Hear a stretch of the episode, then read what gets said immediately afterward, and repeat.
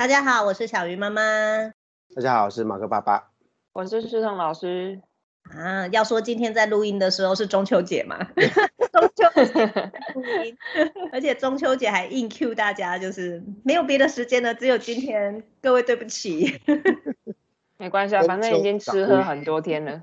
其实我们今天呢，不是只有我们三个人，中秋节还要录音，我们还硬拉了一个来宾，就是中秋节的时候也是要陪我们录音。中秋节快乐！中秋节快乐！其实啊，我是先认识他的小孩，他的孩子大学应届毕业，那他还没有毕业，就快要毕业的时候呢，就发生了疫情。那刚刚好，这个孩子他家就住在悠悠旁边。所以妈妈就鼓励他说：“哎，你要不要就是去打工啊？反正闲着也是闲着嘛。那打工是可以出门的啊。所以他就这样子莫名的来到了悠悠，然后加入了我们。那那个时候因为停课，所以大家应该还记得，我们就突然的去转线上教学，然后去做了很多以前我们都没有做过的事情。那这个大学生也很有趣，他就这样子莫名的哦，就跟着我们做。”其实短短三个月啊，但我觉得好久，因为这三个月就一直在去想说，哎，怎么跟这个世代、跟这个疫情，我们要怎么去顺应它，然后把自己的工作做得更好。所以我觉得这三个月很久，所以好像认识这个小孩也很久。那他一直让我跌破我的眼镜，就是他做事的态度跟他做事的方法，我都觉得，嗯，他真的只有大学毕业吗？真的很会做事，所以。这三个月过去以后，他是回去学校念研究所的。那我这个时候就找了一个机会，跟他要了他妈妈的 LINE，然后呢，就想要好好的来问问这位妈妈，怎么可以把小孩教得这么好？我自己心目中，我觉得如果我的孩子大学毕业的时候可以做到像他这样子的话，我会非常的心满意足诶。那这位妈妈呢，就叫做柚子妈，来欢迎柚子妈。大家好，我是柚子妈。我一直想到我们这一家那个柚子妈，这样这样对吗？我一直笑，所以她其实是花妈妈。我没有说，柚子这个孩子真的很会做事哎。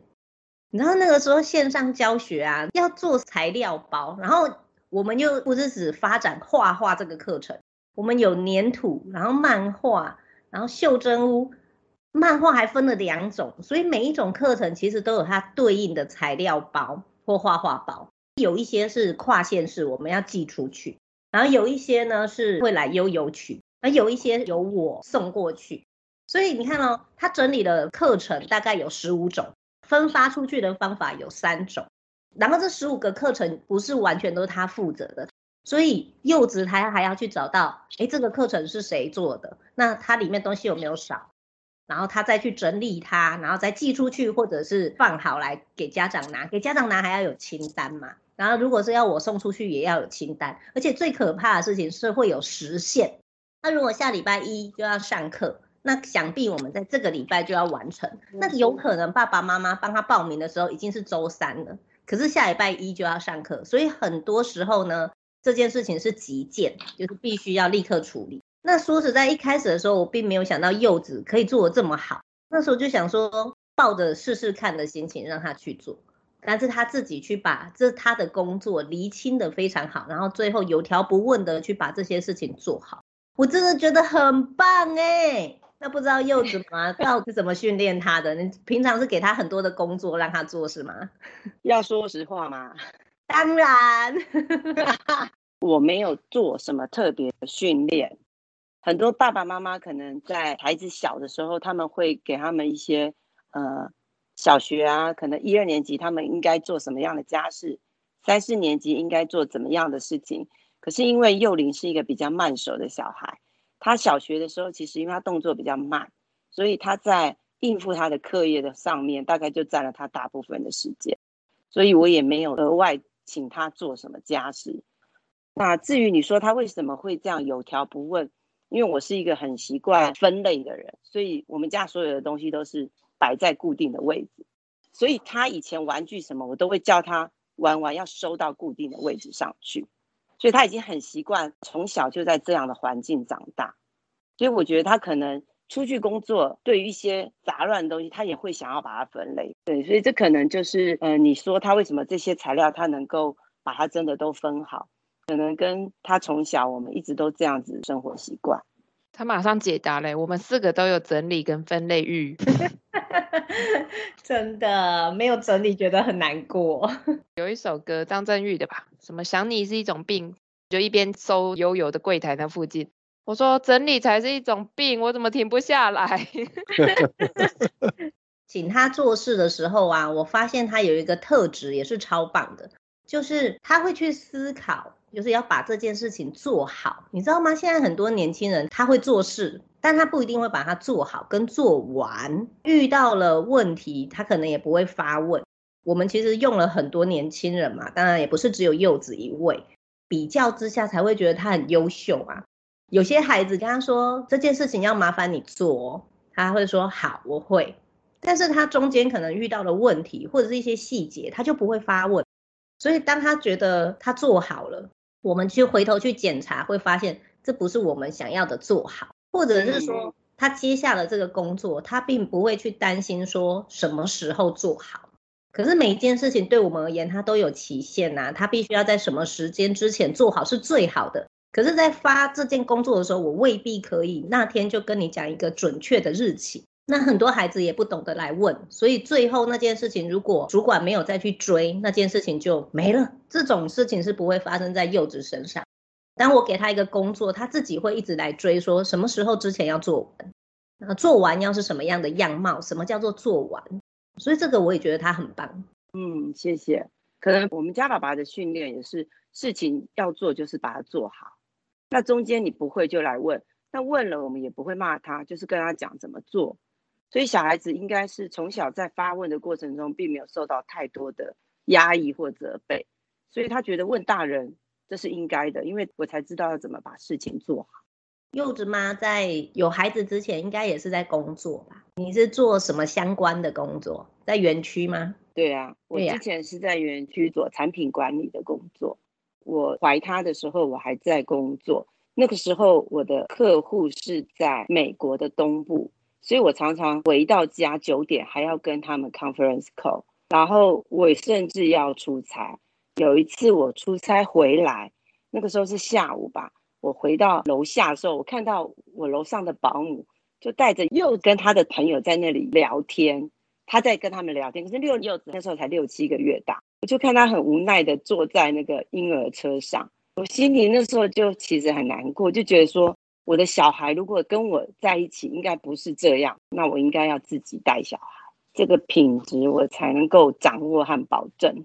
而且我也觉得说他在我身边，应该我可以照顾他了。当然，我觉得我的照顾应该会比保姆好。所以那时候当然也很感谢我先生愿意扛下经济的重担，所以我就辞掉工作。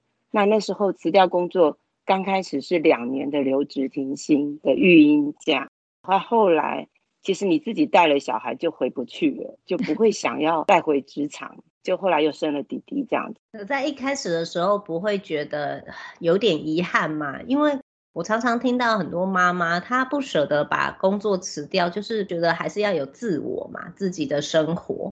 也有人去试了留职停薪以后，他就觉得那两年是噩梦啊。因为就要跟一个不会表达的小 baby 朝夕相处，那工作反而可以休息。对呀、而且那时候，嗯、我辞掉工作，刚好是园区的经济正在起飞，股票大发的时候。那时候其实我要走，我很多同事也很，他们会觉得，那你就留职停薪两年再回来嘛。对，那那时候我就记得，我已经说我不回去了。过了一年，我主管还打电话来说，你要不要再回来？当然，自己带小孩真的是蛮辛苦的，而且其实家庭主妇的成就感很低，因为那个成就感不是你短期可以看到的。对，因为教育小孩是很长的路，所以譬如说幼龄出去工作获得肯定，你跟我说，这就会让我觉得，就是我陪在他身边这段日子没有白费。对，可是还没有这个获得回馈的时候，其实社会评价家庭主妇就是啊，你们都很闲呐、只要陪小孩而已啊。可是其实家事是非常繁杂的工作。然后接送才艺呀、自己盯他们的功课，因为我们家两个小孩都没有上过安亲班，都是我自己带。有时候会羡慕有一些同事，他们现在，可能他们真的自己存了一笔钱，可是想一想，这个东西其实有时候小孩子的童年，就像人家说，也不是金钱可以换到的。当然自己要去取舍。我觉得有的人适合，有的人不适合，要清楚自己适不适合，真的每天跟小孩子在一起。那你有享受那一段日子吗？有啊，有啊。嗯，因为我们家几乎都是。连出国我们都是带着，我们从来没有把小孩托给别人过，所以当然回忆就很多。聊天他们还会记得他们小时候发生什么什么事，我们发生什么什么事。所以这样一路下来，其实关系很紧密。是啊，到现在也是，就是到现在还是习惯全家一起出游。这让我想到柚子也跟我讲了一件事情，我也觉得好可爱的一家哦。他学校就不是在新竹嘛，所以他当然就是住校。住在外面的时候啊，又是念艺术科系，所以他的作息就跟一般的年轻人一样，当然就是比较晚睡啊，比较晚起。但是他一回到家，他立刻就会变成你们的作息，因为他觉得这个就是你们相处的模式，他不想要因为他自己去影响了这个家，或者是让爸爸妈妈觉得不开心，他想要融入，很有趣耶、欸。是啊，因为我们就老人作息啊，我们家十点以前，我跟先生就，然后早上可能五六点我们就起来啊，真的是老人作息。对，所以他他也很很很乖，很配合啊。就是我们如果要早起去做什么，他前一天晚上也会早睡。所以可见他也很珍惜，就是这么紧密的关系。那这个东西真的就是用岁月累积起来的。其实我有问他，就是。哎，你大学毕业了，那你要做什么？他就回答我说：“嗯，就念研究所。”那其实很多人会有这样的答案啦。年轻人现在很多去念研究所，就是他不知道他未来要做什么，所以就会很自然觉得找一个很安全的方法，就是我再去念研究所啊。多人是念了研究所，他也不知道做什么。所以当他回答我说：“哎，念研究所啊”，我心里就是飘过这些我本来的逻辑。但是继续深聊以后，就发现不是诶，他其实对自己的未来还蛮有规划，包含他为什么要去念研究所，因为他选择的就是台艺工艺系工艺所。他就回答我说：“我有去查过别的学校，也去了解过别的学校。那我觉得一般的，不管是工艺或者是陶艺的研究所，他可能做的东西都太艺术家了。”就是可能跟社会没有什么关联，就是在自己的艺术家的梦里面。可是他觉得台艺工艺呢，是跟业界很务实的在做合作，所以他觉得他去念研究所，他可以让自己的技术更好，那未来也不会怕找不到工作。诶，这很有趣耶，这真的很有趣耶，你都不知道，很多小孩是不知道自己的未来要做什么的耶。他们就是很浪漫啊。其实，在他要升大学的时候，很多父母可能会觉得小孩应该学工业或商业或文科了。可是那时候他在选什么，其实完我们完全没有干预。我只跟他说：“你只要选你自己喜欢的，再辛苦你觉得累也累在自己喜欢的就好。”所以后来他选了台艺工艺所，我们觉得就他喜欢他就去。那至于研究所也是，研究所也是他们老师。教授鼓励他，因为看他的技术在三四年级有比较显著的进步，觉得他可以往这方面走，那他也愿意。我觉得我们父母能做到就是支持小孩所有做的一切，所以我们是不不不会干预他要怎么做。虽然说没有干预啊，可是其实父母没有鼓励啊、支持一种推波助澜啊，或者是一种激将，他可能没有办法把事情做得很好。所以我想知道，就是他在选系啊，或者是选读研究所，或者是工作，就是柚子妈有没有对他做一些有城府的一些 推波助澜这样？研究所他那时候他也不觉得他会上，因为竞争很激烈。十二月之前他还没有想要考研究所，他就觉得他大学毕业就是去找工作。那我也问他说，你想找什么样的工作？他就说有工作就先做。那我觉得他这种态度也很好，就是先磨练自己，不要挑工作。你有工作就先去做。那后来在十二月以后，他们教授就说：“哎，你可以去考研究所。”他就问我，我说：“你觉得你可以，你就去考。你要考或不考，我们父母都没有意见。你要考，我们就是再再多养你三年这样子。如果不考，你就是去找工作。在研究所这方面，我我是学商的，他是学艺术的。其实我也没觉得我也没有什么可以帮助他，或是在后面推他，就是支持他而已。那至于这个去悠游艺术工作，是我有一点希望他去做的，因为我觉得他在家里太闲，他回来这里也不能做陶艺呀。对他在家里其实他也不知道要干什么。那我就觉得他可以，就算你不喜欢小孩，你也去学一个经验，就是什么叫做儿童美术。那教学现场你也去看一看。如果以后你真的没有工作，你还可以去找这一类的工作。他就觉得啊，好吧，那我就去学一个经验。那也很高兴他可以被你们录取。啊，我们缺人呐、啊！对对，真的。讲这样，就是他真的很棒啦。其实，其实他在没有去工作之前，我就跟小雨老师说，我真的不知道他在外面的样子，因为我们小孩子，我们永远只知道他在家里的样子。那他在外面样子，其实如果不是他的老板或是其他的人告诉我们，我们真的也没有办法知道。对。我们现在听到这边都觉得很合理，好像每一个家庭都可以这么和乐。其实现在，呃，很多很多的家庭都是不同的样貌。那柚子妈她在陪伴柚子长大的过程，她的就是变成就是全心的在照顾孩子。可是孩子长大了，现在比较不需要他，然后都已经长大，应该可以照顾你了，对不对？嗯，对。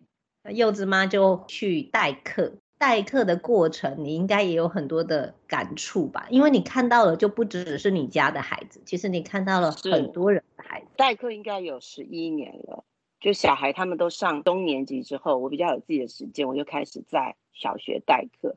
就像你说的，我们在教学现场真的看到很多不同家庭出来的孩子们，我常常觉得很心疼，是其实小孩子的质都很好，有时候真的是。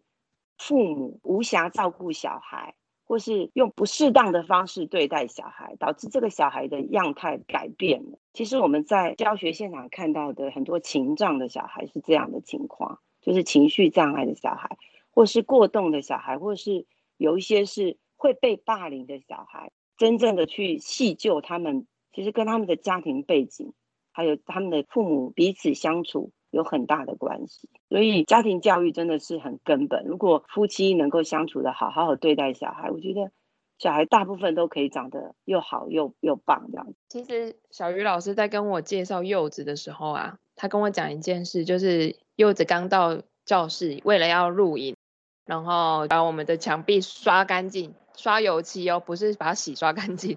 我觉得这很神奇。现在很少遇到有一个年轻的同事会愿意去替我们着想，比如说这个影片要录起来好看，然后墙壁要干净，然后要帮我们省钱，就那一小片墙，然后他就回家去找油漆来漆，而且是亲力亲为，就是自己漆。我听到的是一个很愿意做事的小孩，而且不怕脏，不嫌弃他累，所以我其实觉得一定是在过程里面，妈妈一定有带他做一些什么活动，或者是家事分工的很好。嗯，我们小时候常常带他们出去玩，那我们都是自己规划行程。那我们家都是属于漫游型的，我们喜欢在一个地方把那个地方深度的玩完。呃，也可能是这样，所以他们会观察很多事情。那还有一个原因，有可能是我跟我先生都是很不喜欢麻烦别人的人，不管在任何方面，我们就是去餐厅，我们吃完东西，我们也会把桌子收干净，虽然那是服务生的工作。所以我们在外面，我们都会要求他们不能有热色在地上，或是我们出去露营走的时候，我们一定会让人家看不出来那里曾经被露营过。对，因为小时候比较常带他们去露营，所以我们会要求这种人家说无痕山林嘛，有可能是这些点点滴滴，所以让他觉得他出去做事，他可能也不想麻烦别人，或是一件事情，他觉得我自己可以把它做好，我就把它做好。我们家也有露营的经验，露营就是爸爸妈妈很累，然后那个时候小孩比较小，所以他们到了露营地，我们其实没有给他什么工作，就是去跟朋友玩到很过瘾。可是当他们越来越大，就会请他去分工露营，其实是要做很多事情。到了目的地要搭帐，时间到了要煮饭，所以你们有一种合作的模式吗？有啊，搭帐篷就是大家一起搭。自己煮饭，因为我们都弄得很简单哦。烤肉是他们的事，因为因为柚子很喜欢生火，所以生火是他们的事情。洗碗也是他们的事情。那我觉得其实最麻烦的是露营完之后要收，那个是最麻烦的。收的时候一定是大家一起收，绝对不会只有一个人在收。大家一起就是你们家一家四口都在收吗？对。那你们露营会跟朋友一起去露营吗？比较少，我们喜欢自家人自己去。哦，所以就是四个人一起去完成露营这件事情。到了那边四个一起搭帐，那就其实就是一种分工，就是已经习惯了。一起做这件事情，但是是把它当成一个工作，一起做完，然后一起享受露营。对啊，不管是现在在家里，或是我们出去，我们都是习惯四个人一起做一些事情，也不必特地一定说你做什么，我做什么，反正另外一个人做，另外一个人就会去做其他要做的事情，可能是一种默契。我觉得不只是你们家的默契，柚子跟任何人应该都有默契。因为你看他在工作场合，他可以马上跟我们合作无间，这表示他很会察言观色，而且很理解别人现在需要什么。他可以站在别人的位置去思考，他才可以有办法让合作这么容易上手。那可能真的不是我的教育的结果，可能是他自己本身的天性。可是跟别人一起工作，其实他中间就是除了他要会做事、有自己的逻辑之外，他还要可以理解别人的逻辑。经验就是，例如说我们全家人一起出去。出去就有很多的事情要做嘛，就算你是去住饭店，要拿着很多的行李，还要抱着一个弟弟，然后要一起到那边 check in，还要停车，所以这很简单的事情，其实我们也很习惯用分工去做。姐姐要照顾弟弟，或者一个姐姐要去顾行李，然后爸爸去 check in，妈妈去停车，就会很习惯变成一个分工。可是我我观察到很多的家庭，他不是用分工的概念去完成这件事情。他就是保护孩子，所以孩子就是在旁边顾着玩，他可能就丢了一个玩具给他，就让他玩，专心玩。可是其他所有的事情，爸爸跟妈妈去张罗。久而久之，孩子其实还是不知道要怎么跟别人做事。所以从露营或者是你们家其他大大小小的事情，其实可以观察得出来，你们都是用一件事情大家一起分工去做好，而不是爸爸妈妈都揽在身上。所以这是一个很好的。因为我们很希望我们的小孩子出去能够自己独当一面，虽然我们爱他们，可是我们不应该保护到他们没有自己出去工作的能力。那我现在代课也看到很多的小孩，其实就是爸爸妈妈保护得太好，他们的生活自理能力有很大的进步空间。这种生活的东西，其实如果从小有被受到训练。我相信他以后在衔接社会上也不会那么困难。这个我非常有感，因为我小时候是隔代教养，我是跟我奶奶一起住，所以啊，我真的这些事情我从来没有做过。我奶奶常常跟我讲一句话，就是你去念书就好了。所以我到学校的时候，我记得是国中还是高中，然后我是值日生扫地，就拿着扫把扫地而已哦，就是扫那么一排，我的手就起水泡，然后好痛。我到现在都还记得，我就想说，我都已经这么大了，为什么扫地对我来讲是一个这么困难的工作？所以给孩子机会去做事，其实也是一个训练。你看，你们都很不能理解吧？每一个人眼睛都出现了疑惑。你看，他其实都是很务实的在陪伴孩子，然后他也没有想太多，然后很多事情专注在当下。不是说做了很多事前的规划，或看了很多亲子教养书，而是自己亲身的去感受跟孩子之间相处的模式，然后享受它。我觉得这超棒的啦！一直夸奖柚子妈，她都脸红，不知道要说什么。对，没错。那我们来听听反方好了，那个在澎湖的。我我哪有反方？我跟柚子妈是有部分的想法是一致的。像我们会来澎湖，也是因为我我小时候有绝大部分时间在乡下长大。那因为在乡下，所以爸妈其实也在忙。不过现在的爸妈忙的时候，小孩子基本上是关在家里面。现在因为都市化越严重以后，其实有有时候他们已经失去了某方面的技能。所以后来我们就决定说，我们希望能够在某个程度上面放养小孩，用放养的方式来处理。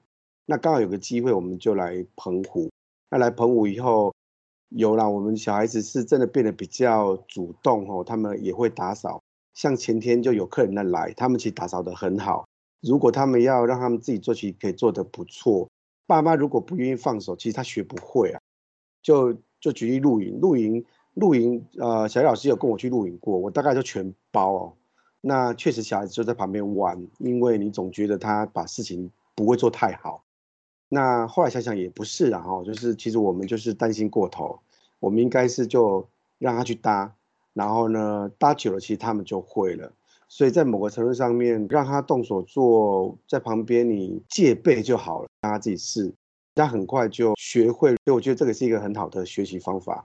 因为柚子妈其实还有一个弟弟嘛，刚才有说，但我们大力的称赞柚子，他都说啊没有啦，那就是柚子本来就这么好，可能就是他个人的特质。好啦，那我们现在就来聊聊弟弟，弟弟会是怎么样呢？如果弟弟也是这样，那你太过分了，好的都被你生走了。